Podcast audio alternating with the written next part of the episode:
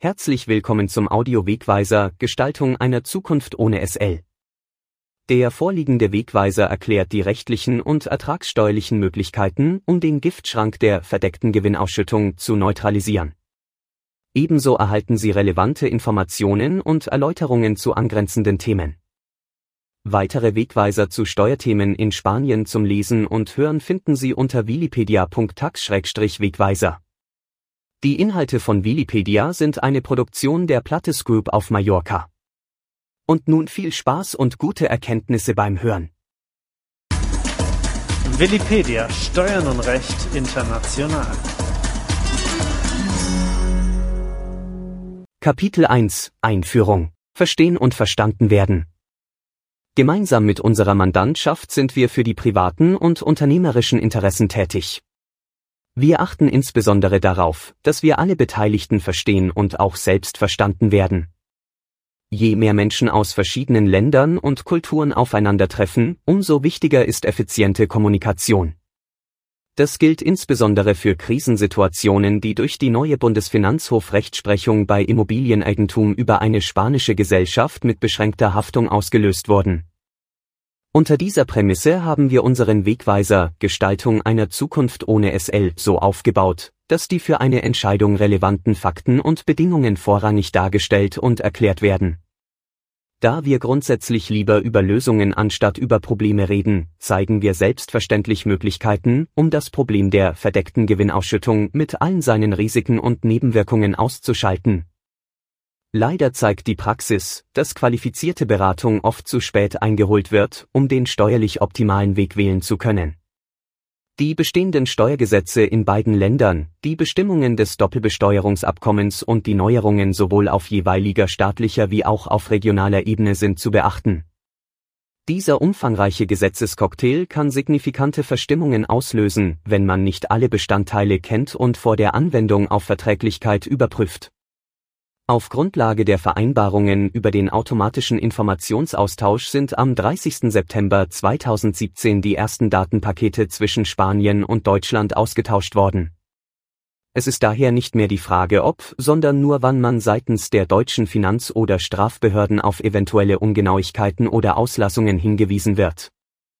Deutschland und die spanische Immobilien SL das Problem der spanischen Immobiliengesellschaften liegt bei dem hier behandelten Thema weniger in Spanien als primär bei der deutschen neuen Rechtsprechung. Das hat zur leidigen Konsequenz, dass sie bei spanischen Strukturen mehr auf die Auswirkungen durch die deutsche Steuergesetzgebung achten müssen, als auf die in Spanien.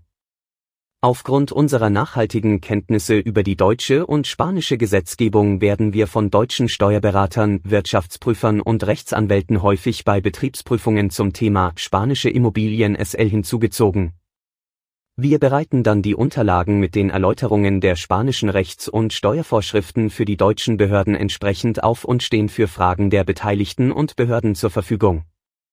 Somit liegt ein reichhaltiger Erfahrungsschatz über die Vorgehensweise und Zielsetzungen der deutschen Finanzverwaltungen vor, wenn diese spanischen Ferienimmobilien betreffen und auf Steuernachzahlungen der Eigentümer und Nutzer abzielen.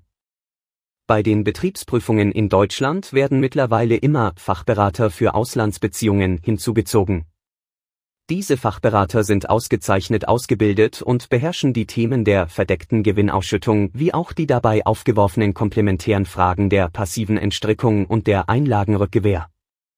Weiterhin beschreiben wir in diesem Wegweiser die wesentlichen Angriffsflächen, die von den Fachberatern ins Visier genommen werden, was beim Steuerpflichtigen zu signifikanten Auswirkungen führen kann, das heißt hohe Steuernachzahlungen, Strafen und unter Umständen auch strafrechtliche Konsequenzen. Es handelt sich um folgende Themenkomplexe. Verdeckte Gewinnausschüttung. Anhand von interaktiven Berechnungstabellen können Sie Ihre eigene verdeckte Gewinnausschüttung berechnen. Um die dramatischen Auswirkungen zu vermeiden, zeigen wir Wege, um in Zukunft die verdeckte Gewinnausschüttung zu vermeiden. Passive Entstrickung. Dieser steuerliche Tatbestand, der aufgrund des Inkrafttretens des neuen Doppelbesteuerungsabkommens zwischen Deutschland und Spanien im Jahr 2013 bei deutschen Anteilseignern ausländischer Kapitalgesellschaften ausgelöst wurde, wird ebenso dargestellt wie notwendige Handlungen. Einlagenrückgewähr, um signifikante Nachteile im Fall einer Kapitalherabsetzung oder Liquidation bei einer spanischen Kapitalgesellschaft zu vermeiden, bedarf es zwingend eines entsprechenden Antrags in Deutschland. Kapitel 2 Alte Regelungen und BFH-Urteile zur verdeckten Gewinnausschüttung. Was ist passiert? Was ist das Problem? Beginnen wir mit der alten Regelungen aus spanischer Sicht. Bis zum Jahr 2007 war der Erwerb einer Ferienimmobilie über die Struktur einer SL. Ein sehr interessantes spanisches Modell. Neben der Ersparnis der Grunderwerbsteuer hatte man beim Verkauf lediglich 15% Körperschaftssteuer zu zahlen. Kaufte man die Immobilie hingegen als Privatperson, musste man neben der Grunderwerbsteuer beim Verkauf 35% Einkommensteuer auf den Gewinn bezahlen. Der spanische Gesetzgeber hat diese Sparmöglichkeiten nach und nach alle abgeschafft. Heute erfolgt die Besteuerung bei einer SL. Nach den allgemeinen Vorschriften des Körperschaftssteuergesetzes. Der Gewinn der Gesellschaft wird mit 25 Prozent versteuert. Wenn die Gewinne dann an den deutschen Anteilseigner, natürliche Person, ausgeschüttet werden, behält der spanische Staat 15 Prozent Quellensteuer auf die Dividende ein. In Deutschland erfolgt die Dividendenbesteuerung nach dem Halbeinkünfteverfahren, wobei die in Spanien einbehaltene Quellensteuer angerechnet wird. Die finale Endsteuerbelastung ohne Kirchensteuer liegt dann bei circa 46 Prozent. Soweit in Kurzform die spanische Sicht der Dinge. In Deutschland hat der Bundesfinanzhof, Bundesfinanzhof nach einem über zehn Jahre dauernden Verfahren im Jahr 2013 ein Urteil gefällt, bei dem die Überlassung einer Ferienimmobilie in Andratsch auf Mallorca zu einer verdeckten Gewinnausschüttung, verdeckte Gewinnausschüttung, geführt hat. Mit einem Paukenschlag hat der Bundesfinanzhof dieser weit verbreiteten Gestaltung aus deutscher steuerlicher Sicht eine Absage erteilt, indem er feststellt, dass die Nutzungsüberlassung an den oder die Gesellschafter als verdeckte Gewinnausschüttung nach Artikel 10 des Doppelbesteuerungsabkommens zwischen Deutschland und Spanien zu behandeln ist. In diesem Urteil wurde eine marktübliche Miete angesetzt, die als Bemessungsgrundlage für die Berechnung der verdeckte Gewinnausschüttung herangezogen wurde. Daraufhin hat im Jahr 2016 der Bundesfinanzhof in drei gleichlautenden Urteilen klargestellt, dass bei der Überlassung von Immobilien an den Gesellschafter Geschäftsführer oder nahestehende Personen immer die Kostenmiete zuzüglich eines angemessenen Gewinnaufschlags gilt. Im Jahr 2013 hatte der Bundesfinanzhof noch von Marktmiete gesprochen. Ebenfalls wurde bei der bisherigen Betrachtung über die Totalüberschussprognose einer Immobilie regelmäßig auch ein möglicher Veräußerungsgewinn inkludiert. Das ist insbesondere auf Mallorca mit ein häufig vorliegender Grund für den Erwerb einer Immobilie, was durch die Immobilienpreisentwicklung der letzten 30 Jahre nachhaltig bestätigt wird. Diese Sichtweise wurde vom Bundesfinanzhof ebenfalls aufgegeben. Die Vermietung muss laut Bundesfinanzhof aus dem Jahr 2016 für jedes Jahr der Betrachtung kostendeckend sein und ein angemessener Gewinnaufschlag darf ebenso nicht fehlen. Kapitel 3 die Definition der Kostenmiete des Bundesfinanzhof. Grundlage der Berechnung der Kostenmiete ist nach Ansicht des Bundesfinanzhof die Verordnung über wohnungswirtschaftliche Berechnungen nach dem zweiten Wohnungsbaugesetz, auch zweite Berechnungsverordnung genannt, wobei steuerliche Vorteile, die der Kapitalgesellschaft unabhängig von der Vorteilszuwendung an den Gesellschafter zustehen, zum Beispiel Absetzung für Abnutzung für Baudenkmäler, hiervon abweichend nicht zu berücksichtigen sind, soweit sie die reguläre Absetzung für Abnutzung, Paragraph 7 Einkommensteuergesetz, übersteigen. Einzubeziehen ist jedoch eine Verzinsung des eingesetzten Eigenkapitals in Höhe von 4,5 Prozent, 4,5 von 100.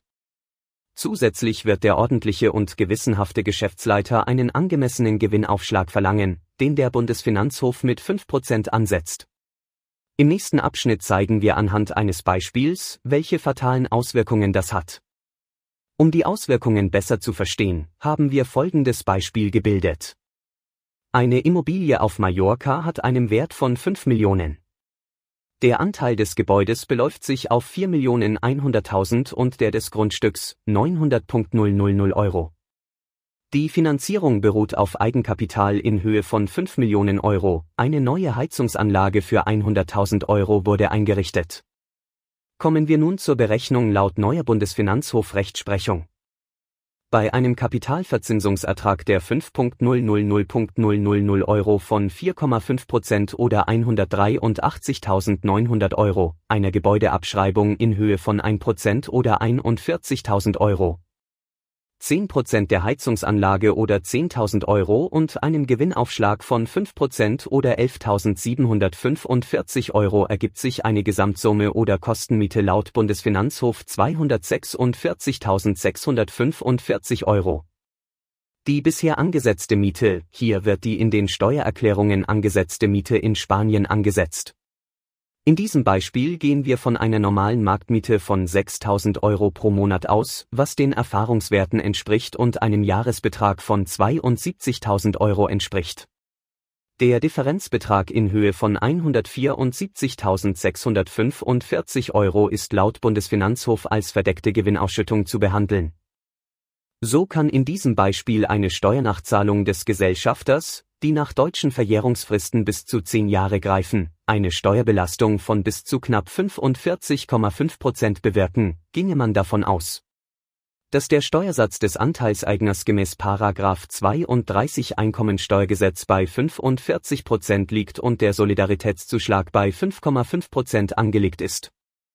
Anhand dieses Berechnungsbeispiels wird klar, dass der Bundesfinanzhof zu dem Ergebnis kommt, dass bei einer Wohnimmobilie eine Rendite von 6,4 Prozent erwirtschaftet werden soll. Es steht uns nicht zu, über diesen Ansatz zu lamentieren, halten diese Rendite im augenblicklichen wirtschaftlichen Umfeld aber keinesfalls für realisierbar. Trauriges Fazit.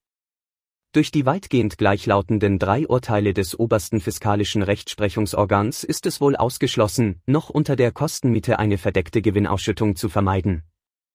Würde man die Kostenmiete nach der Definition des Bundesfinanzhof wirklich bezahlen, um eine verdeckte Gewinnausschüttung zu vermeiden, gilt zu bedenken, dass diese Miete aus versteuertem Geld zu entrichten ist und somit in der spanischen Kapitalgesellschaft einer nochmaligen Besteuerung mit 25 Prozent unterliegt. Wenn dann die freien liquiden Mittel dem Gesellschafter zufließen sollten, ist in Spanien eine Quellensteuer in Höhe von 15 Prozent zu entrichten. In Deutschland ist auf diesen Ausschüttungsbetrag dann die Abgeltungssteuer oder die Steuer nach dem Teileinkünfteverfahren, unter Abzug der in Spanien gezahlten Quellensteuer, fällig. Die Gesamtsteuerbelastung beträgt final circa 47 Prozent.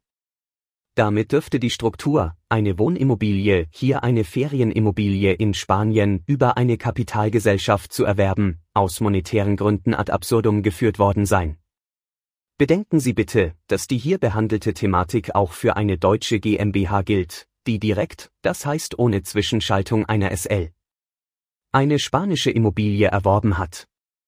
Der Bundesfinanzhof wird durch seine neue Rechtsprechung zum leistungsfähigen Futterlieferanten für ein steuerhungriges Staatswesen. Kapitel 4 Die Argumentation des Bundesfinanzhof Der Bundesfinanzhof argumentiert wie folgt, die Finanzämter sind zutreffend von verdeckten Gewinnausschüttungen ausgegangen. Zwar habe eine Kapitalgesellschaft keine außerbetriebliche Sphäre, weshalb jedes Wirtschaftsgut grundsätzlich unabhängig von der Motivation zur Anschaffung zum betrieblichen Bereich gehöre. Allerdings schließe dies nicht aus, dass aus einer Investition resultierende Verluste als verdeckte Gewinnausschüttung zu qualifizieren sein könnten. Eine verdeckte Gewinnausschüttung sei zwar nicht schon deshalb anzunehmen, weil ein Geschäft das Risiko hoher Verluste mit sich bringt, da das Inkaufnehmen solcher Risiken der unternehmerischen und kaufmännischen Freiheit unterliege. Allerdings verhalte es sich anders, wenn die Kapitalgesellschaft nicht aus eigenem Gewinnstreben, sondern zur Befriedigung privater Interessen seiner Gesellschafter handle. Die Abgrenzung erfolge nach den Kriterien, die auch für die Abgrenzung zwischen Einkunftserzielung und Liebhaberei herangezogen werden. Im Rahmen des durchzuführenden Fremdvergleichs sei zu berücksichtigen, dass ein ordentlicher und gewissenhafter Geschäftsleiter nur dann bereit sei, die laufenden Aufwendungen für den Ankauf, den Ausbau und die Unterhaltung eines Einfamilienhauses zu privaten Wohnzwecken eines Gesellschafters der Kapitalgesellschaft zu tragen. Wenn der Gesellschaft diese Aufwendungen in voller Höhe erstattet würden und die Gesellschaft zudem einen angemessenen Gewinnaufschlag erhalte dies ergebe sich bereits daraus, dass ein ordentlicher und gewissenhafter Geschäftsleiter grundsätzlich kein Einfamilienhaus zur Weitervermietung anschaffen würde, wenn die Miete nicht die Kosten und einen angemessenen Gewinnaufschlag abdecke. Zudem würde sich ein ordentlicher und gewissenhafter Geschäftsleiter nicht damit zufrieden geben, dass die Investition in ferner Zukunft einen Gewinn abwerfe. Bei dem durchzuführenden Fremdvergleich sei auf die Lage im jeweils zu beurteilenden Veranlagungszeitraum zu achten. Nicht relevant sei, ob die Investition bei rückschauender Betrachtung wirtschaftlich sinnvoll war oder nicht. Zwar würden vorübergehende Verluste in einer Anlaufphase jedenfalls dann nicht auf ein Fehlen der Gewinnerzielungsabsicht hindeuten, wenn der Unternehmer auf sie mit betriebswirtschaftlich sinnvollen Maßnahmen reagiere. Das bedeute aber nicht, dass im Zusammenhang mit der Prüfung einer verdeckte Gewinnausschüttung generell die Grundsätze für die Einkünfteermittlung aus Vermietung und Verpachtung, zum Beispiel die Erzielbarkeit eines Totalgewinns über einen gedachten Vermietungszeitraum von 30 Jahren, gelten würden ein ordentlicher und gewissenhafter Geschäftsleiter würde eine Vermietung zu marktüblichen, aber nicht kostendeckenden Bedingungen nur dann ausnahmsweise in Betracht ziehen, wenn er bezogen auf den jeweils zu beurteilenden Veranlagungszeitraum bereits von der Erzielbarkeit einer angemessenen Rendite ausgehen könne. Dies gelte sowohl unabhängig davon, ob ein Gebäude oder Einfamilienhaus nur teilweise vermietet werde, als auch unabhängig davon, ob ein aufwendig ausgestattetes Einfamilienhaus vermietet werde Vorliegend sei in beiden Fällen nicht von der Erzielbarkeit einer entsprechenden Rendite ausgegangen worden, womit die Vermietung nur zur Befriedigung privater Interessen des Gesellschafters erfolgt sei, nicht hingegen aufgrund des Gewinnstrebens der Gesellschaft. Somit halte die Vorteilsgewährung keinem Fremdvergleich stand. Soweit die Begründung des Bundesfinanzhof. Das hört sich beim ersten Lesen zuerst einmal nicht besonders schlimm an. Da der Bundesfinanzhof in seinen Urteilen aber auch definiert hat, was er unter dem Begriff Kostenmiete versteht, wird erst deutlich, welche Auswirkungen die neue Rechtsprechung hat. Wenn Sie den nächsten Abschnitt lesen, werden Sie erkennen, dass die Grundsätze von solidem kaufmännischen und wirtschaftlichen Verständnis bei den Richtern des Bundesfinanzhof leider unbekannt zu sein scheinen. Kapitel 5 Gibt es eine Zukunft ohne SL? Folgend mögliche Lösungen. Wie wir gesehen haben, können die steuerlichen Auswirkungen dramatisch sein. Bevor wir aber über Lösungsmöglichkeiten sprechen, müssen wir nochmals eine kurze Standortbestimmung vornehmen. Die Auswirkungen der neuen Bundesfinanzhof-Rechtsprechung betreffen nicht nur eine spanische SL, sondern auch eine deutsche GmbH, die entweder das Immobilieneigentum direkt oder auch als Anteilseigner einer spanischen SL besitzt. Wenn wir auf den folgenden Seiten über die Lösungsmöglichkeiten schreiben, muss bewusst sein, dass zwingend auch die Auswirkungen in Deutschland bedacht und diskutiert werden müssen. Die Auswirkungen in Deutschland sind insbesondere die ertragsteuerlichen Konsequenzen. Es gilt insoweit die Vorschriften des Umwandlungssteuergesetzes zu prüfen, um eventuell eine Entstrickung zu vermeiden. Der deutsche und der spanische Steuerberater müssen somit einen intensiven fachlichen Austausch vornehmen. In Bayern wird jede Feststellung zu dem hier behandelten Thema an die Straf- und Bußgeldstelle weitergeleitet. Es wird also ein Strafverfahren eingeleitet. Aus anderen Bundesländern ist uns diese Handhabung bisher nicht bekannt. Wir sehen drei Lösungsmöglichkeiten. Erstens, Liquidation der SL. Zweitens, Umwandlung der SL. In eine spanische Kommanditgesellschaft. Drittens, man lässt alles, wie es ist, und nimmt die Höhe der Kostenmiete in Kauf. An dieser Stelle würden wir Sie gerne in eigener Sache darauf hinweisen, dass wir Sie unter wikipedia.net-steuerrechner eine interaktive Berechnungstabelle zur verdeckten Gewinnausschüttung finden können. Kapitel 6 Grundlagen einer Liquidation der SL Grundlagen Wenn man sich damit auseinandersetzt, die SL zu liquidieren, sollte man als ersten Schritt den Marktwert der Immobilie durch ein Gutachten festlegen lassen. Der Gutachter oder die Gutachterin sollte am besten sowohl in Spanien als auch in Deutschland als vereidigte Person zugelassen sein, um im Streitfall das Gutachten und den Einkommensgesetze stellten Wert vor den Finanzgerichten in beiden Ländern verteidigen zu können. Das deutsche Finanzamt ist keinesfalls an den Marktwert gebunden, der von den spanischen Behörden Einkommensteuergesetze stellt wird. Eine eigene deutsche Wertfestlegung, die von der spanischen Wertermittlung abweicht, ist rechtlich nur in Deutschland angreifbar und muss dann vom Gutachter verteidigt werden. Wenn dann der Marktwert gutachterlich Einkommensteuer ist, sollte eine Simulationsrechnung vorgenommen werden, um die gesamte Steuerlast zu ermitteln, die durch eine Liquidation entsteht. In Kenntnis der entstehenden Steuerlast und der Entscheidung, die Liquidation mit der entsprechenden Steuerlast durchzuführen, müssen dann unter anderem die folgenden steuerlichen Schritte vorgenommen werden. Wenn in der Gesellschaft Gesellschafterdarlehen vorhanden sind, muss eine Kapitalerhöhung durchgeführt werden, das heißt das Darlehen des Gesellschafters wird in Kapital gewandelt. Die Kapitalerhöhung bewirkt, dass der Teilhaber, der das Geld ausgeliehen hat, einen entsprechend höheren Beteiligungswert an der spanischen Gesellschaft erhält. Aufgrund der derzeitigen Rechtslage in Spanien löst die Kapitalerhöhung keine Steuerzahlung aus.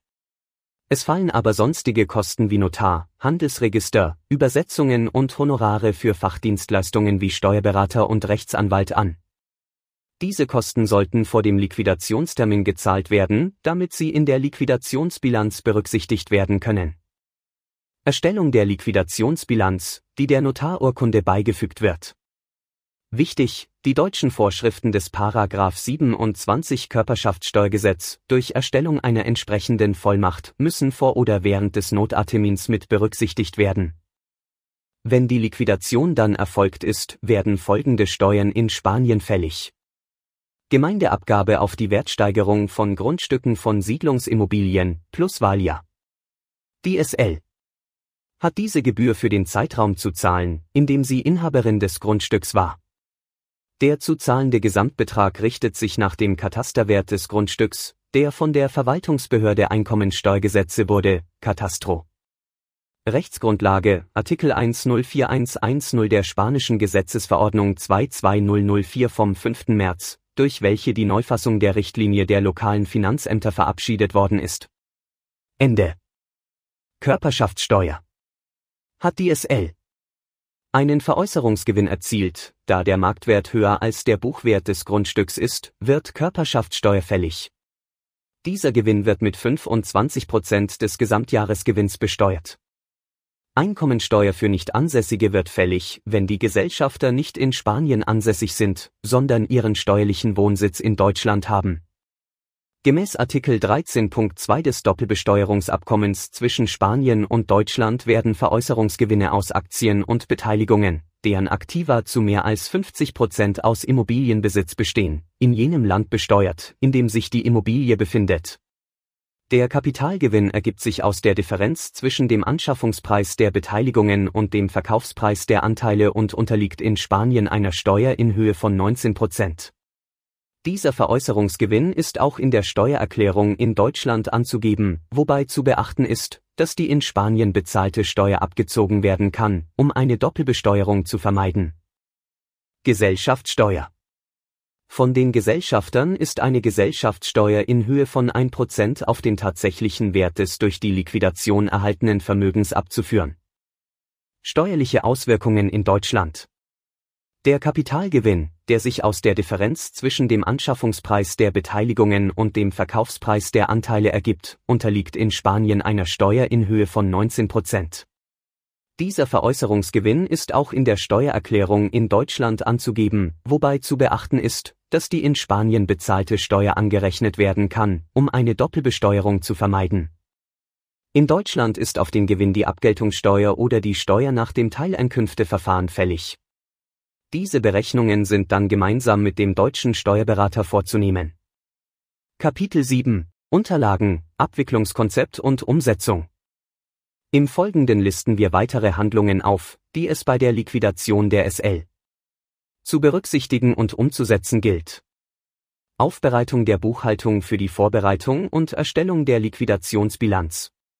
Besprechung der Bilanz mit dem Notar, um beim Notartermin keine bösen Überraschungen zu erleben.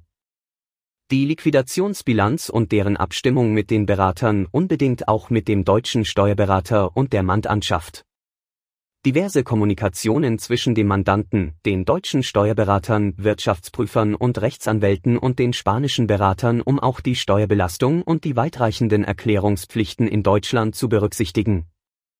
Kalkulation der zu zahlenden Steuern und Erstellung der Entwurfssteuererklärungen. Vorbereitung der notariellen Beurkundung, Beibringung aller notwendigen Unterlagen, detaillierte Zusammenfassung der auszuführenden Operation mit Benennung der Beteiligten, Kontrolle des Entwurfs der notariellen Urkunde, Erstellung des Modulo D1b. Anwesenheit des Beraters beim notariellen Akt, Erläuterung des Notarvertrags, falls Fragen auftauchen. Abholung der Originalurkunde beim Notar, um die Eintragungen bei den Ämtern und Behörden vornehmen zu können. Aufbereitung der externen Kosten und Steuern, Scan der Urkunde, Information an den Kunden, Buchhalter und Bank. Alle Unterlagen müssen auch dem deutschen Berater zur Verfügung gestellt werden. Vorbereitung und Erstellung des Modulo 600. Durchführung der Zahlung der entsprechenden Steuer nach Zahlungseingang beim betreuenden Büro. Einreichen der Liquidationsurkunde beim Handelsregister für deren Eintragung. Überprüfung des Prozesses der Eintragung, falls notwendig Korrektur von eventuell Defekten, nach Eintragung Abholung der Urkunde beim Handelsregister. Überprüfung der korrekten Eintragung der Urkunde beim Handelsregister, Scan der Urkunde mit allen dazugehörigen Dokumenten, Archivierung. Vorbereitung und Erstellung des Modulo 036, Mitteilung über die Liquidation der Gesellschaft an das Finanzamt, Beibringung der dazu notwendigen Dokumente. Information an den Mandanten und Übermittlung aller Dokumente. Kapitel 8 Grundlagen der Einlagenrückgewähr nach Paragraph 27 Körperschaftssteuergesetz. Einlagenrückgewähr schon wieder so eine schwierige deutsche Vorschrift, die aber zwingend zu beachten ist. Worum geht es bei dieser Vorschrift? In Spanien werden IDR-Kapitalerhöhungen oder Kapitalherabsetzungen über das Nennkapital reguliert. Das Mindestnennkapital in Spanien beträgt 3000 Euro. Teilweise wird auch das Konto Kapitalrücklage verwendet, was ohne notariellen Akt möglich ist. Wenn in Spanien dann die Kapitalherabsetzungen beschlossen und umgesetzt wurde, führt das beim Anteilseigner zu einem Zufluss, der in Spanien der Gesellschaftssteuer in Höhe von 1% unterliegt. Damit die Einlagenrückgewähr aus den spanischen Gesellschaften in Deutschland auch steuerfrei vereinnahmt werden kann, muss nach 27 Absatz 8 Satz 3 Körperschaftssteuergesetz ein entsprechender Antrag gestellt werden. Wenn der Antrag nicht gestellt wird, erfolgt eine Besteuerung der Kapitalherabsetzung mit der Ausschüttungsbelastung. Wie dargestellt erfolgen die Einlagen entweder als Erhöhungen des Nennkapitals oder über die Kapitalrücklage. Bei der Nennkapitalherabsetzung ist in Deutschland nach unserer Kenntnis in der Fachliteratur strittig, ob für die Steuerfreiheit auf Ebene des Anteilseigners überhaupt das Verfahren nach 27 Absatz 8 Körperschaftssteuergesetz notwendig ist. Laut Bundesministerium für Finanzen Schreiben von April 2016 sind aber auch Nennkapitalerstattungen von der Vorschrift erfasst. Wegen der Ausschlussfrist bei fehlendem Antrag empfehlen wir deshalb zwingend aus Vorsichtsgründen eine Antragstellung. Antragstellung Die in Deutschland zu erfüllende Formalien sind folgende. Der Antrag ist durch die jeweilige spanische Gesellschaft zu stellen bzw. die Liquidatoren, wenn die Gesellschaft bereits amtlich gelöscht ist. Die Ausschlussfrist für den Antrag endet am 31. Dezember des Folgejahres der Kapitalherabsetzung Erhöhung. Zu verwenden ist ein amtlicher Vordruck. Örtlich zuständig ist das Bundeszentralamt für Steuern, wenn die spanischen Gesellschaften in Deutschland nicht beschränkt steuerpflichtig sind. Vergleiche Paragraph 27 Absatz 8 Satz 6 Körperschaftssteuergesetz. Das Bundeszentralamt für Steuern hat ein Merkblatt herausgegeben, in dem es die nach seinem Erachten notwendigen Nachweise auflistet. Zur Bearbeitung des Antrags auf die gesonderte Feststellung der Einlagenrückgewähr sind grundsätzlich folgende Angaben und Unterlagen inklusive einer Übersetzung in deutscher Sprache vorzulegen. Bescheinigung der ausländischen Steuerbehörde über die unbeschränkte Steuerpflicht des Antragstellers für den beantragten Zeitraum. Angabe über Vermögen und Tätigkeit in Deutschland. Aktueller Handelsregisterauszug. Eine Firmenübersicht, aus der sich ergibt, wie die einzelnen Firmen entstanden und miteinander verbunden sind und wie lange sie bestanden haben, zum Beispiel in Form eines Organigramms. Entwicklung und Nachweis der verschiedenen Bestandteile des Eigenkapitals ab dem Zeitpunkt, zu dem Einlagen erbracht wurden, deren Rückzahlung geltend gemacht werden und Entwicklung des Einlagebestandes ab diesem Zeitpunkt. Ab dem 01.01.2006 nach den Grundsätzen der Differenzrechnung unter Berücksichtigung des ausschüttbaren Gewinns und der Einlagenrückgewähr gemäß § 27 Absatz 1 Satz 3 Körperschaftssteuergesetz. Jahresabschlüsse für den fraglichen Zeitraum mit Überleitungsrechnungen ins deutsche Steuerrecht in analoger Anwendung des § 60 StDV Gegebenenfalls Darstellung der nicht in das Nennkapital getätigten Einlagen, der Veränderungen des Nennkapitals und der Leistungen in der unter dem oben genannt Pfad zu findenden Übersicht Einlagen Nennkapital Leistungen. Name und Anschrift des Finanzamtes, bei dem der Anteilseigner geführt wird, sowie Steuernummer, Entwicklung des Beteiligungsbuchwertes sowie die Höhe des Anteils. Sämtliche Beschlüsse über Ausschüttungen, Einlagen, Veränderungen des gezeichneten Kapitals, Umwandlungen. Gutachten oder ähnlich zur Wertermittlung eingebrachter Anteile, Forderungen oder anderer Wirtschaftsgüter. Nachweis sämtlicher durchgeführter Ausschüttungen und Einlagen bei Bareinlagen und Barleistungen durch Kontoauszüge, Bankbelege, aus welchen Zahlungslastender und Zahlungsempfänger ersichtlich sind, bei Sacheinlagen durch Übertragungsverträge und Buchungsnachweise. Empfangsvollmacht nach § 123 Abgabenordnung, gegebenenfalls Vertretungsvollmacht nach § 80 Abgabenordnung. Nicht nachgewiesene Einlagen können nicht berücksichtigt werden. Neben diesen Unterlagen kann es in Einzelfällen weiterer Angaben oder Unterlagen bedürfen. Das BZSD behält sich vor, zusätzliche Nachweise zu verlangen. Die spanischen Unterlagen müssen inklusive einer deutschen Übersetzung eingereicht werden. Da die spanischen Gesellschaften keine jährliche Feststellung des steuerlichen Einlagekontos durchführen, muss die Historie der bisherigen Eigenkapitalentwicklung dargelegt werden, damit erkennbar ist, dass die Rückgewehr kein Eigenkapital enthält, das zuvor aus Gesellschaftsmitteln umgewandelt wurde. Nach vorherrschender deutscher Meinung müssen nicht der handelsrechtliche Abschluss, sondern auch Steuerbilanzen der spanischen Gesellschaften eingereicht werden Hierbei kann man jedoch die Bilanz heranziehen, die der spanischen Körperschaftssteuererklärung zugrunde liegt. Die spanischen Gesellschaften müssen nach Erteilung der Bescheinigung durch das BZSD den Holdinggesellschaften eine Bescheinigung nach 27 Absatz 3 Körperschaftssteuergesetz ausstellen, aus der sich der steuerfreie Betrag der Einlagenrückgewähr ergibt. Kapitel 9 Was ist in Liquidationsfällen zu beachten? Auch Schlussauskehrungen im Rahmen einer Liquidation gelten als Leistungen nach 27 Absatz 8 Körperschaftssteuergesetz. In Liquidationsfällen ist zu beachten, dass eine bereits aus dem Handelsregister gelöschte Gesellschaft mangels Rechtpersönlichkeit nicht mehr antragsberechtigt ist. Ein Antrag nach 27 Absatz 8 Körperschaftssteuergesetz sollte daher vor Löschung aus dem Handelsregister gestellt werden es empfiehlt sich, vor Löschung Vollmachten nach 80 einzureichen, damit auch nach Löschung der Gesellschaft ein Ansprechpartner für Korrespondenzen und ein Empfänger für Bescheide vorhanden ist. Es sollte beachtet werden, dass 80 Abgabenordnung durch das Gesetz zur Modernisierung des Steuerverfahrens V 18.07.2016 mit Wirkung zum 01.01.2017 neu gefasst wurde er regelt die Zulässigkeit der Vertretung des Steuerpflichtigen durch Bevollmächtigte als gewillkürte Vertreter sowie die Unterstützung des Steuerpflichtigen durch Beistände im steuerlichen Verwaltungsverfahren.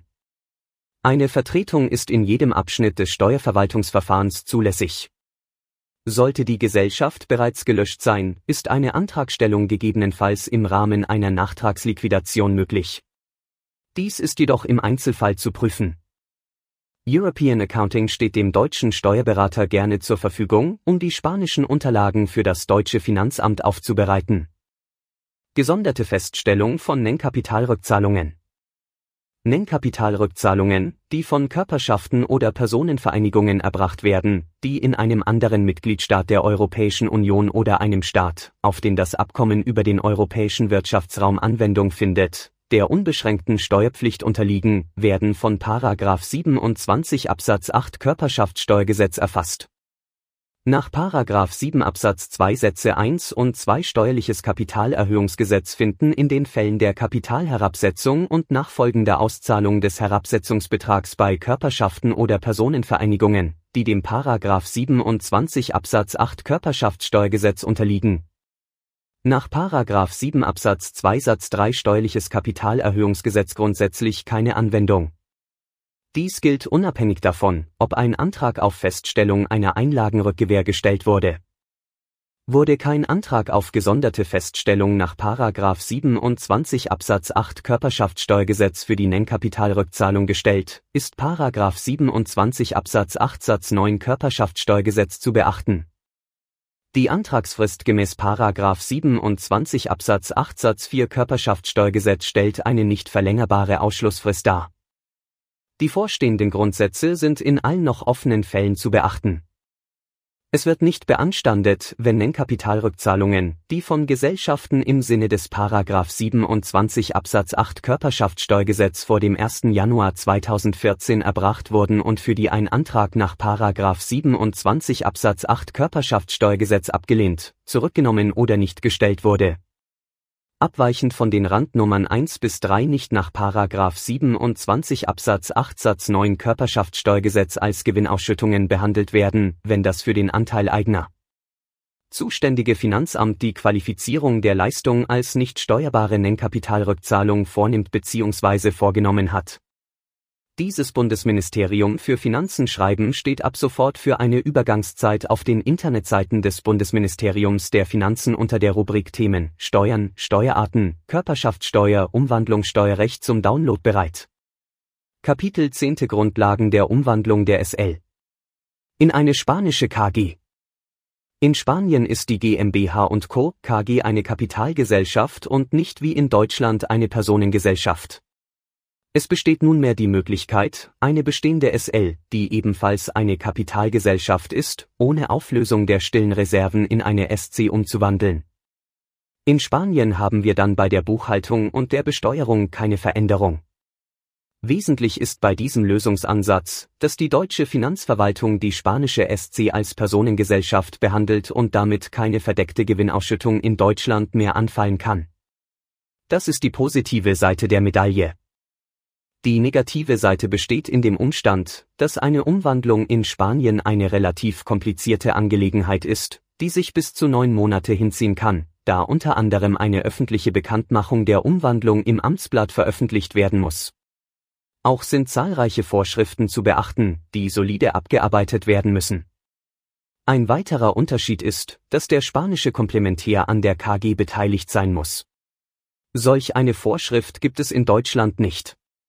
Das führt dazu, dass auch eine neue SL gegründet werden muss.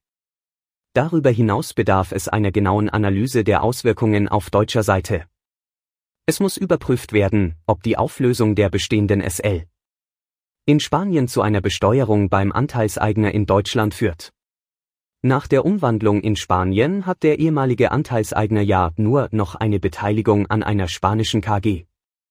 Wenn die alte SL einer deutschen GmbH gehörte, bedarf es ebenfalls einer Umwandlung der deutschen GmbH in eine KG nach den Vorschriften des deutschen Umwandlungssteuergesetzes.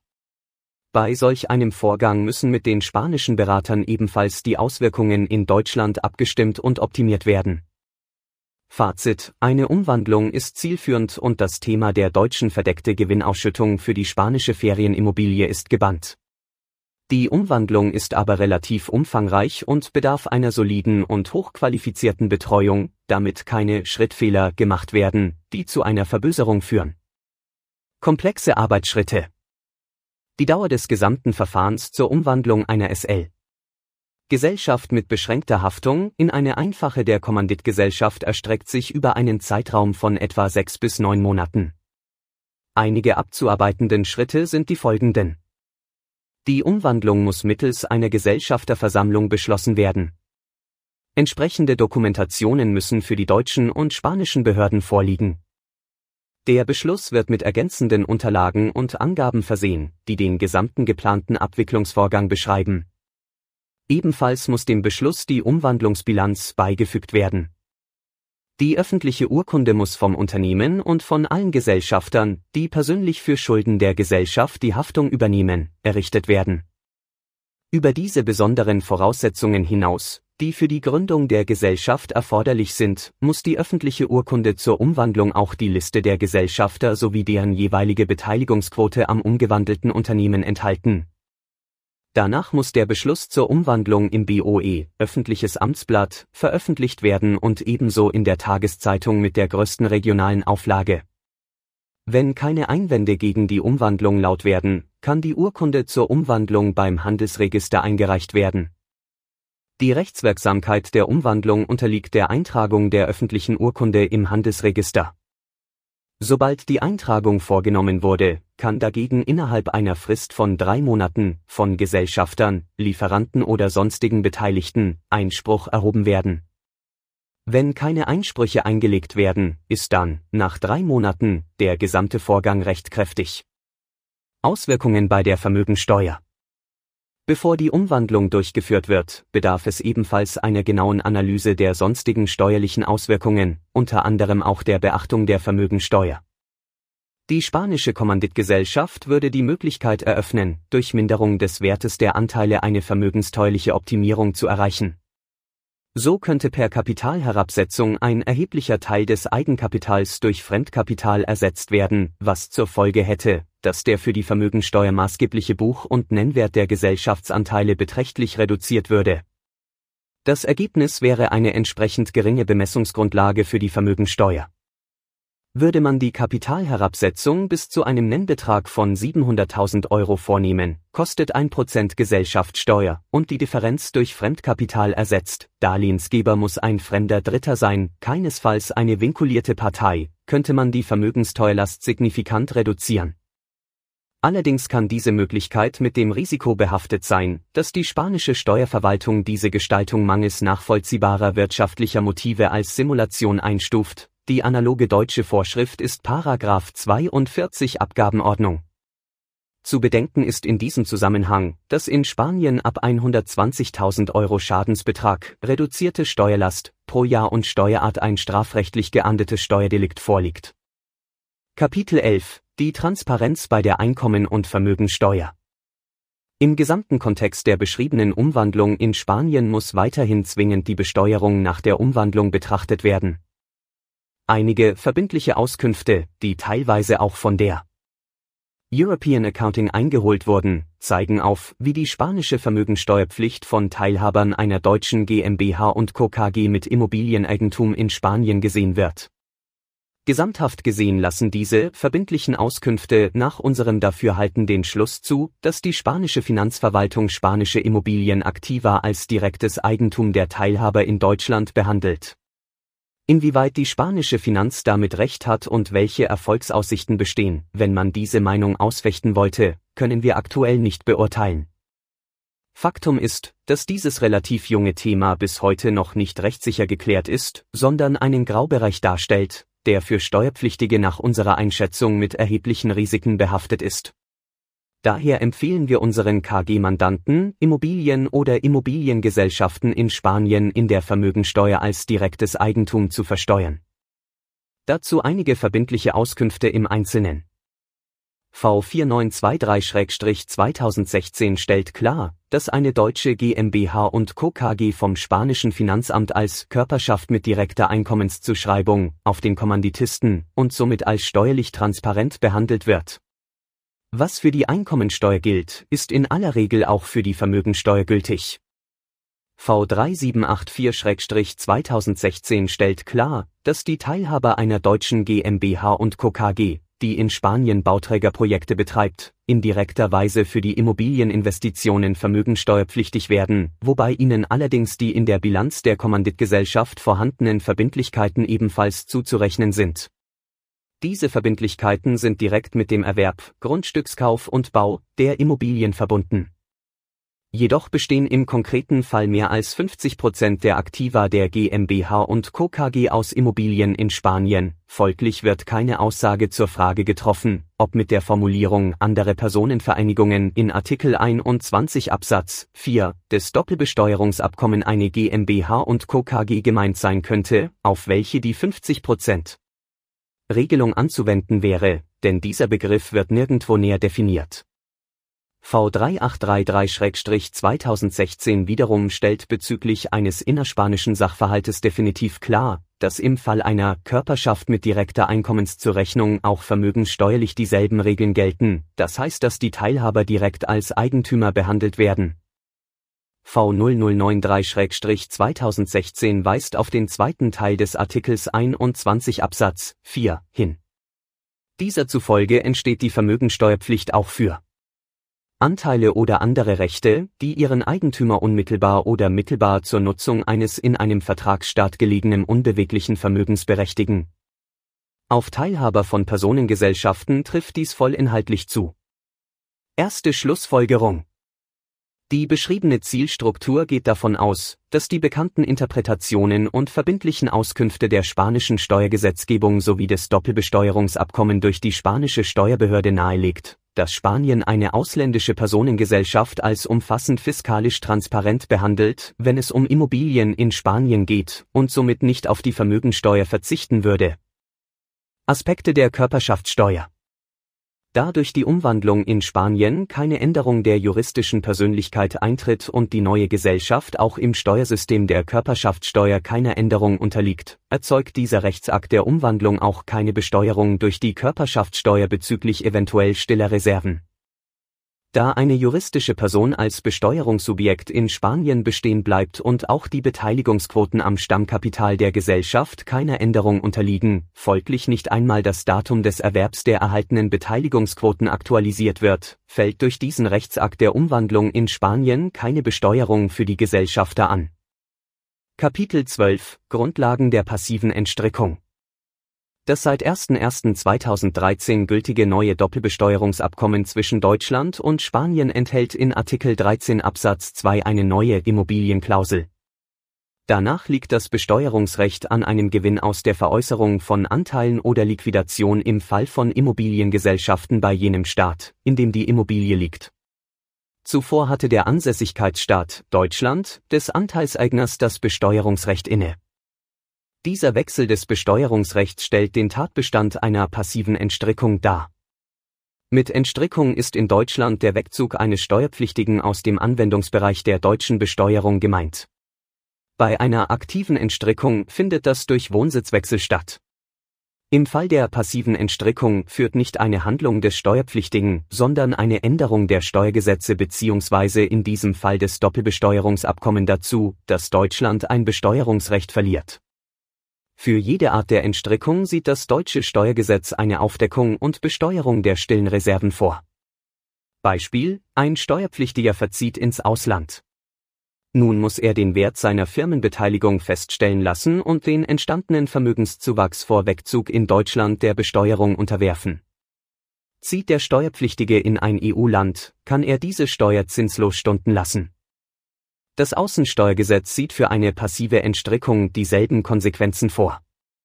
Die Folge für eine in der Praxis oft auftretende Konstellation, bei Auflösung oder Verkauf einer Gesellschaft mit spanischen Immobilien verlangt der deutsche Staat vom deutschen Anteilsinhaber eine Versteuerung des Vermögenszuwachses, der bis zum Zeitpunkt der Entstrickung, hier also der 1. Januar 2013, angefallen ist in diesem Zusammenhang sei auch auf die Verpflichtung hingewiesen, den Erwerb oder die Gründung einer ausländischen Kapitalgesellschaft bei der zuständigen Finanzbehörde zu melden, Paragraph 138 Absatz 2 Abgabenordnung.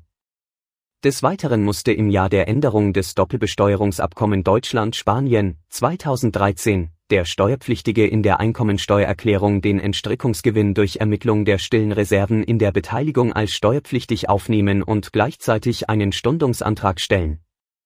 Ist dies nicht geschehen, wird eine nachträgliche Berichtigung dieser Situation empfohlen. Für den deutschen Eigner einer spanischen Immobiliengesellschaft hat die Regelung eine doppelte Besteuerung zur Folge, denn der spanische Staat fordert die Steuer auf den gesamten seit Erwerb entstandenen Gewinn ein, während der deutsche Staat die Steuer für den bis 31.12.2012 anfallenden Teils verlangt. Es besteht jedoch die Möglichkeit, diese Doppelbesteuerung zu vermeiden. Beispiel über die Auswirkungen. Mit einem Beispiel verdeutlichen wir unsere Ausführungen zur steuerlichen Behandlung in Deutschland.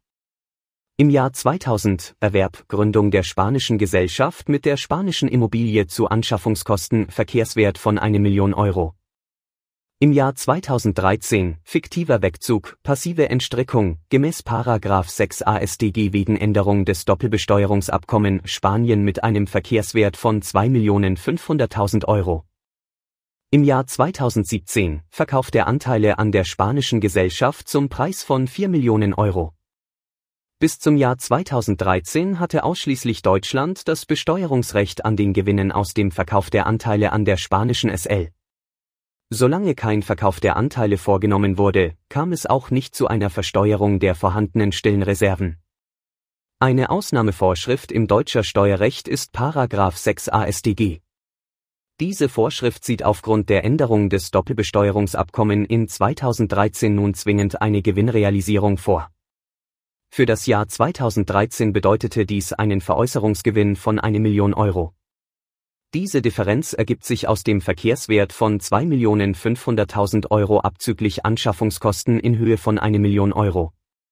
Zu einer Versteuerung kommt es ausnahmsweise nicht, wenn ein Stundungsantrag gemäß 6 Absatz 5 S3 Nummer 4 AStG gestellt wird. Damit ist die passive Entstrickung im Verhältnis zu Spanien ohne steuerliche Belastung. Zieht der Gesellschafter nicht aus Deutschland weg, sondern verkauft im Jahr 2017 die Anteile an der spanischen Gesellschaft, steht Deutschland als dem Ansässigkeitsstaat das Besteuerungsrecht für den Gewinn aus den Anteilen zu. Deutschland würde durch den Verkauf die Stundung widerrufen und den anteiligen Veräußerungsgewinn von 1.500.000 Euro in Deutschland gemäß 17 Einkommensteuergesetz versteuern.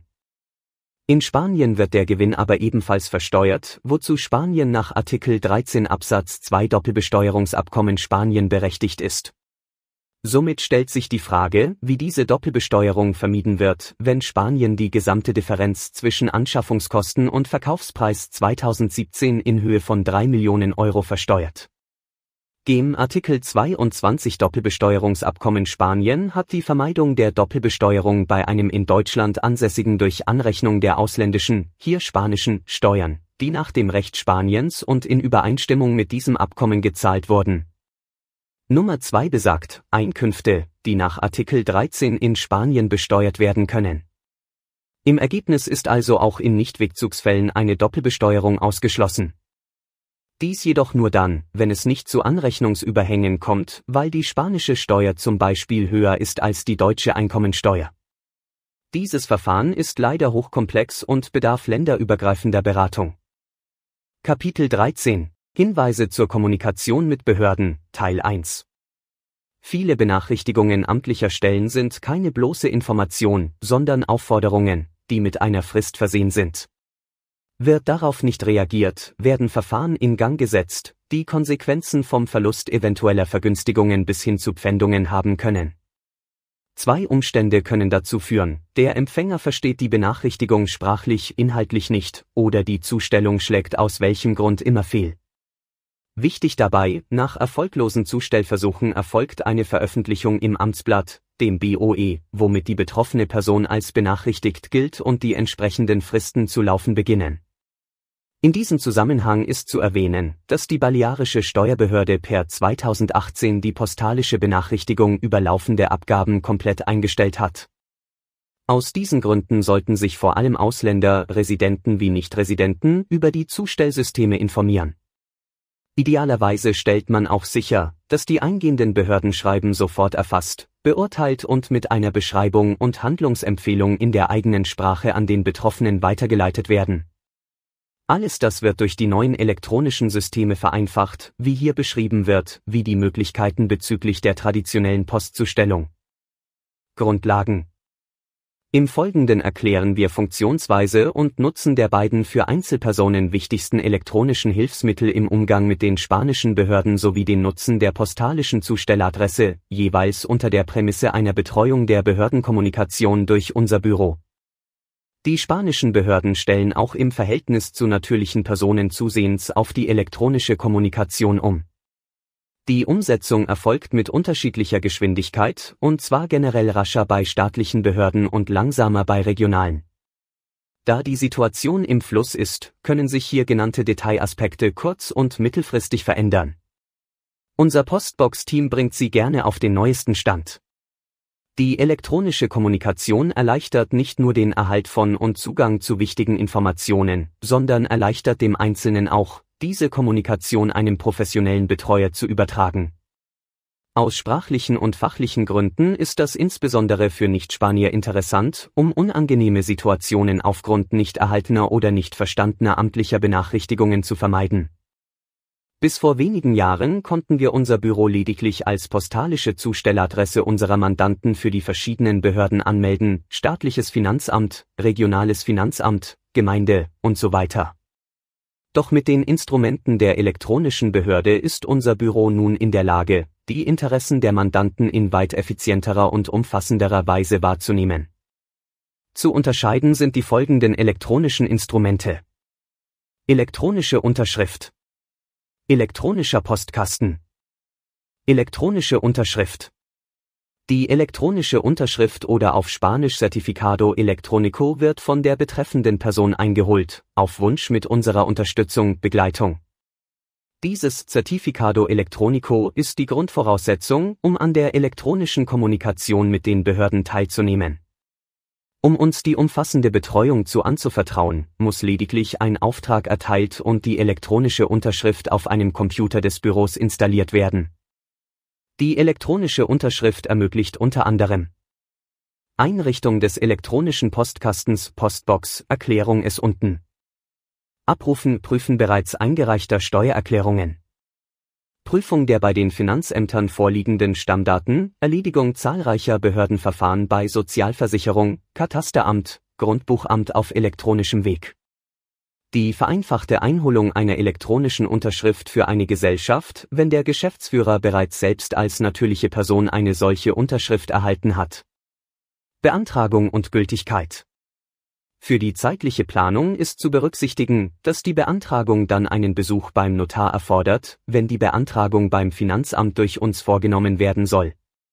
Sofern das notarielle Dokument im Ausland erstellt wird, sind eine Apostille internationaler Beglaubigungsstempel und eine beeidete Übersetzung nötig. Das Verfahren beim Finanzamt ist etwas komplex und terminkritisch, unter anderem ist die persönliche Vorsprache zu einem vorgegebenen Zeitpunkt erforderlich, daher empfehlen wir die Durchführung durch unser Büro. Die elektronische Unterschrift für natürliche Personen ist vier Jahre lang gültig, für juristische Personen zwei Jahre und muss dann mit demselben Verfahren wie bei der ersten Beantragung erneuert werden, wenn es vor dem 1. Juli 2016 beantragt wurde. Die seit diesem Datum beantragten Zertifikados entsprechen schon der neuen EU-Norm und können mit einem weniger bürokratischen Verfahren erneuert werden.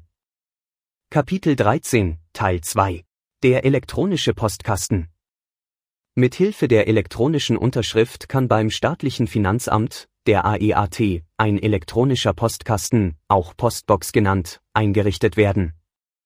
Damit wird sichergestellt, dass sämtliche Benachrichtigungen in elektronischem Format an diesen virtuellen Postkasten geschickt werden und somit die Unwägbarkeiten des Postwegs entfallen, was nicht nur, aber speziell für jene Betroffenen interessant ist, die ihre Postannahme nicht ganzjährig sicherstellen können.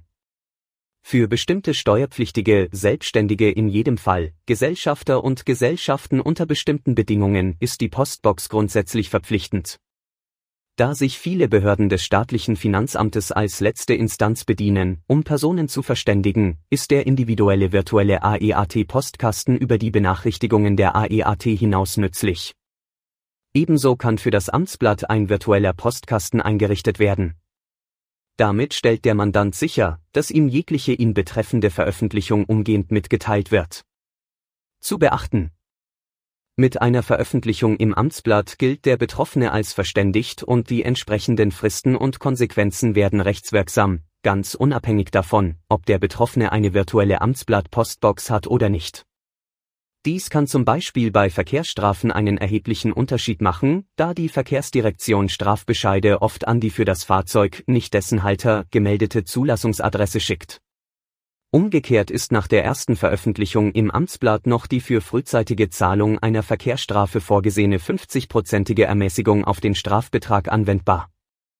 Andere Behörden sind erst dabei, auf die elektronische Kommunikation umzustellen oder diese Umstellung vorzubereiten.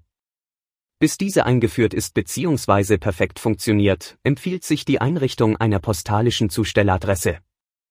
Der elektronische Postkasten beim Balearischen Finanzamt, dem ATIP.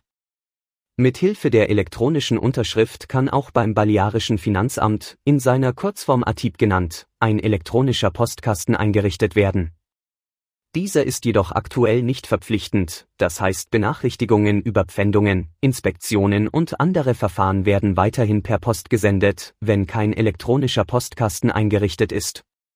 Jedoch hat die ATIP die routinemäßige postalische Benachrichtigung über Abgaben wie Grundsteuer, Kfz-Steuer und so weiter per 2018 zur Gänze eingestellt. Diese Informationen sind hinkünftig nur noch elektronisch abrufbar. Da dieses System sehr jung ist und über das Funktionieren in der Praxis keine ausreichenden Erfahrungen vorliegen, empfehlen wir zusätzlich die Einrichtung oder das Aufrechterhalten einer postalischen Zustelladresse.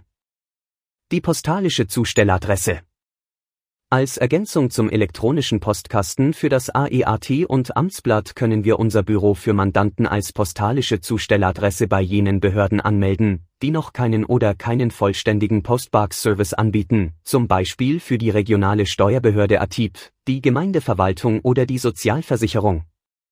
Darüber hinaus empfehlen wir die die Anmeldung der postalischen Zustelladresse auch für die AEAT, um auf Nummer sicher zu gehen, da dieses Amt wie erwähnt auch Benachrichtigungen für andere Behörden durchführt und in diesen Fällen oftmals nicht die oben beschriebene Postbox nutzt, sondern den traditionellen Postweg. Wichtig, in der Praxis kommt es immer wieder vor, dass Benachrichtigungen und Bescheide an falsche Adressen geschickt werden, zum Beispiel an die Adresse der spanischen Immobilie eines Nichtresidenten. Wenn trotz der Anmeldung unseres Büros als Zustelladresse ein behördlicher Brief an eine andere Adresse ergeht, ist die Zustellung ungültig und die mit dem Schreiben gegebenenfalls verbundenen Fristen sind ebenfalls ungültig. Die daraus entstehenden Rechte müssen jedoch eingefordert werden.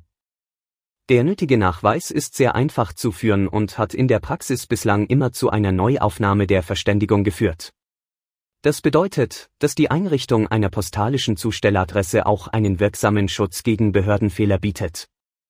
Zuständigkeitenbeispiele Staatliches Finanzamt AEAT, Auslandsvermögenserklärung, Einkommensteuer, Vermögensteuer für Residenten und Nichtresidenten, Umsatzsteuer, Körperschaftssteuer, Erbschaft und Schenkungssteuer für Nichtresidenten.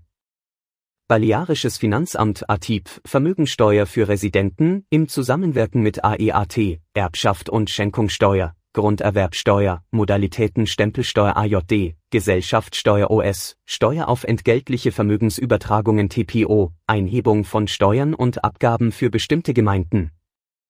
Gemeinden, Wertzuwachssteuer, Grundsteuer, IBI, Müllgebühren, baurechtliche Angelegenheiten ergänzend zum Inserat. Abschlusskapitel der Bundesfinanzhof winkt die selbstgenutzte Mallorca-Villa durch. Zu eigenen Wohnzwecken genutzt.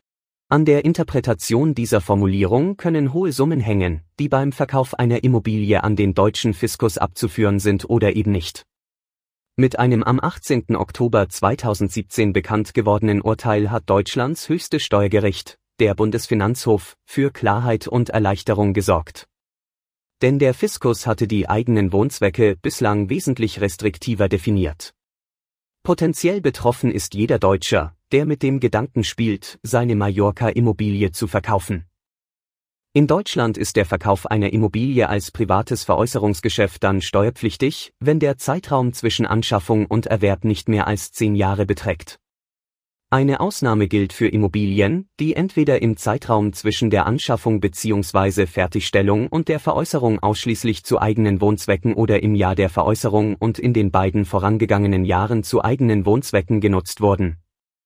Fällt auch die Nutzung zu eigenen Erholungszwecken unter diese Ausnahme? Eigennutzung heißt zunächst, dass der Steuerpflichtige selbst sowie die im selben Haushalt lebenden Personen das Objekt nutzen. Zu beachten, schon die Überlassung an andere Angehörige, wie zum Beispiel ein volljähriges Kind, das nicht mehr in der Einkommensteuererklärung der Eltern erfasst wird, kann schädlich sein, wie es im Steuerberaterjargon heißt. Denn damit handelt es sich nicht mehr um eine persönliche Nutzung. Zusätzlich muss die Immobilie zu Wohnzwecken genutzt worden sein. Die Definition der Wohnzwecke ist also entscheidend für die steuerlichen Folgen aus dem Verkauf einer selbstgenutzten spanischen Immobilie. Ist auch Urlaub ein Wohnzweck?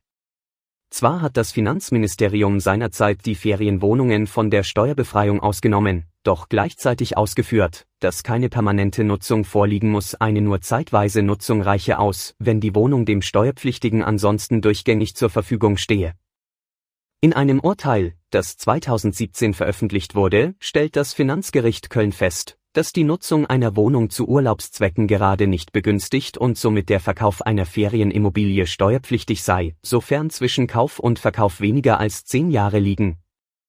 Dieser schlechten Nachricht aus Köln folgte die gute aus München, da die Revision zugelassen wurde, beurteilte der BFH den Fall und entschied gegen die Auffassung des Finanzgerichts, dass auch Ferienwohnungen und ebenso Zweitwohnungen nun doch unter die Begünstigungsvorschrift fallen. Für die Nutzung zu eigenen Wohnzwecken sei lediglich erforderlich, dass die Immobilie zum Bewohnen geeignet sei und vom Steuerpflichtigen zumindest zeitweilig selber bewohnt werde der BfH führt explizit aus, dass ein Steuerpflichtiger mehrere Immobilien gleichzeitig zu eigenen Wohnzwecken nutzen kann. Eine gemeinsame Benutzung mit der Familie ist übrigens unschädlich.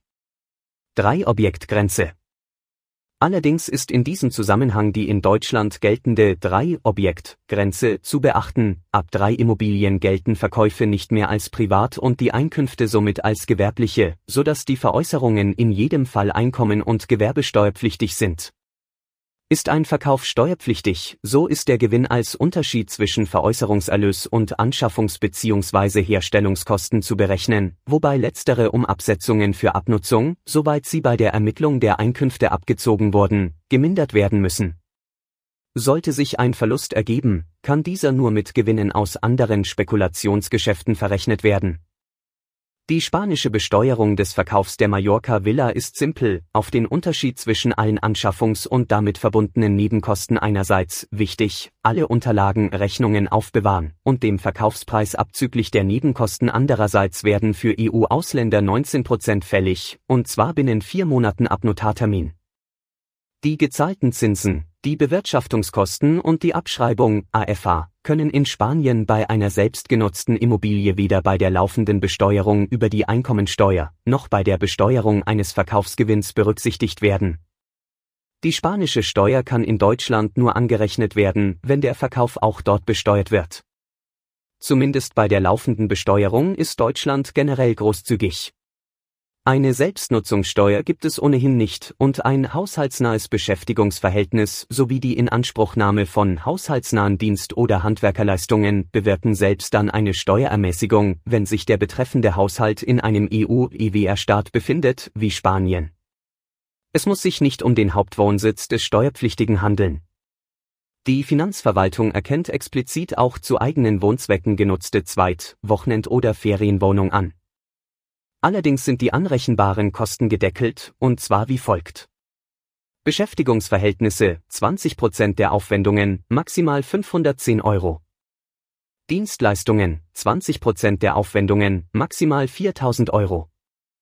Handwerksleistungen 20% der Aufwendungen, maximal 1200 Euro. Meldepflichten in Deutschland nach Absatz 138 AO. Ein inländischer Steuerpflichtiger ist in verschiedenen Fällen verpflichtet, auf einem amtlich vorgeschriebenen Vordruck bzw. nunmehr auf digitalem Wege Meldungen über Betriebe, Betriebsstätten oder Beteiligungen im Ausland zu machen. Da bei einem Verstoß gegen diese Bestimmungen durchaus empfindliche Sanktionen drohen, ist es unerlässlich, die Fälle zu kennen, in denen eine Meldung zu erfolgen hat Zudem gilt es für große Unternehmen mit Auslandsbeteiligungen, die neuen Meldepflichten nach Absatz 138 AAO zu beachten.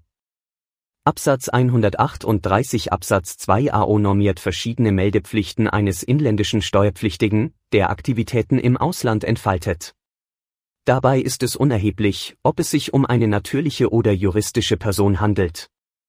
Die Bestimmung gilt darüber hinaus auch für Personengesellschaften, der Gesetzgeber hat diese Pflichten vor allem deshalb geschaffen, um die zutreffende Besteuerung ausländischer Einkünfte in Deutschland sicherzustellen. Zudem ist nach Ansicht des Gesetzgebers insbesondere die Anwendung des ASDG oftmals erst dann möglich, wenn die Verwaltung von einem Engagement im Ausland Kenntnis erlangt.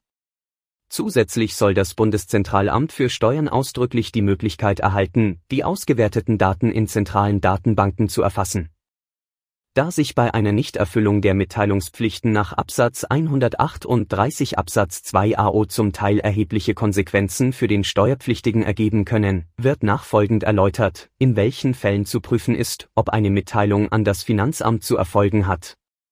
Zudem werden die möglichen Konsequenzen bei einem Verstoß gegen die in Absatz 138 Absatz 2 AO normierten Pflichten dargestellt Darüber hinaus hat der Gesetzgeber im Rahmen der Umsetzung des sogenannten BEPS-Aktionsplanes der OECD einen neuen Absatz 138 AAO geschaffen, der weitere Meldepflichten bei Beteiligungen im Ausland normiert. Die dort vorgesehenen Meldepflichten werden nachfolgend ebenfalls kurz erläutert, obwohl die große Masse der Unternehmen in Deutschland von diesen möglicherweise noch nicht betroffen ist. Ob es nach der Umsetzung der erweiterten Anzeigepflichten durch das Steuerumgehungsbekämpfungsgesetz zu weiteren Maßnahmen des Gesetzgebers kommt, bleibt abzuwarten. Allgemeine Voraussetzung für die Meldepflicht nach Absatz 138 Absatz 2 AO ist, dass eine unbeschränkte Steuerpflicht besteht. Der zur Meldung Verpflichtete muss deshalb seinen Wohnsitz oder seinen gewöhnlichen Aufenthalt im Inland haben, um unbeschränkt einkommensteuerpflichtig zu sein. Für eine unbeschränkte Körperschaftssteuerpflicht muss die Geschäftsleitung oder der Sitz der Gesellschaft in Deutschland liegen. Anzeigepflichtig sind darüber hinaus nach dem Wortlaut der Regelung auch Personengesellschaften.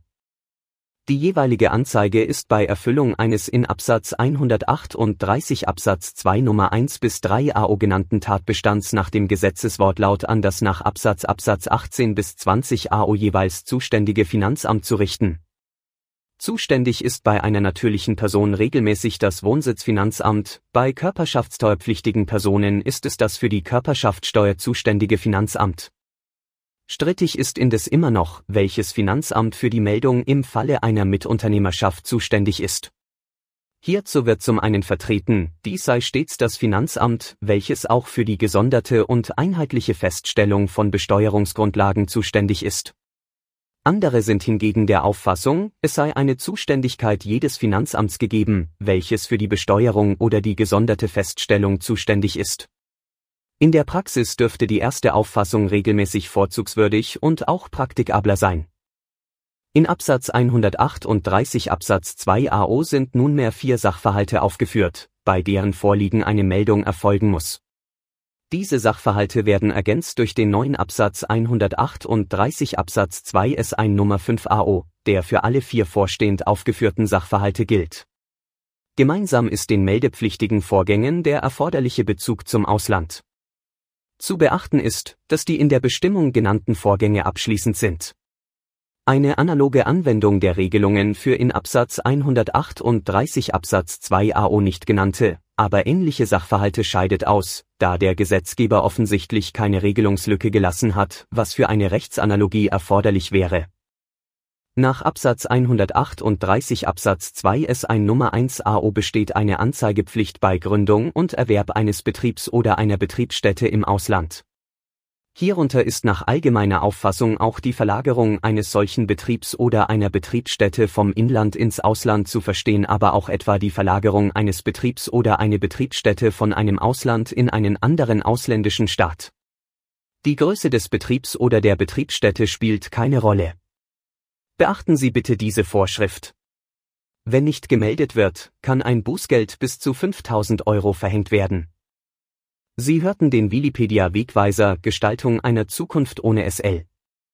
Sollten Sie eine persönliche Beratung rund um das Thema verdeckte Gewinnausschüttung wünschen, vereinbaren Sie gerne einen individuellen Beratungstermin mit einem unseren Fachexperten, indem Sie unter wikipedia.tax-kontakt das Formular ausfüllen. Weitere Wegweiser zu Steuerthemen in Spanien zum Lesen und Hören finden Sie unter wikipedia.tax-wegweiser. Vielen Dank fürs Zuhören. Herzlichst, Ihr Wikipedia-Team.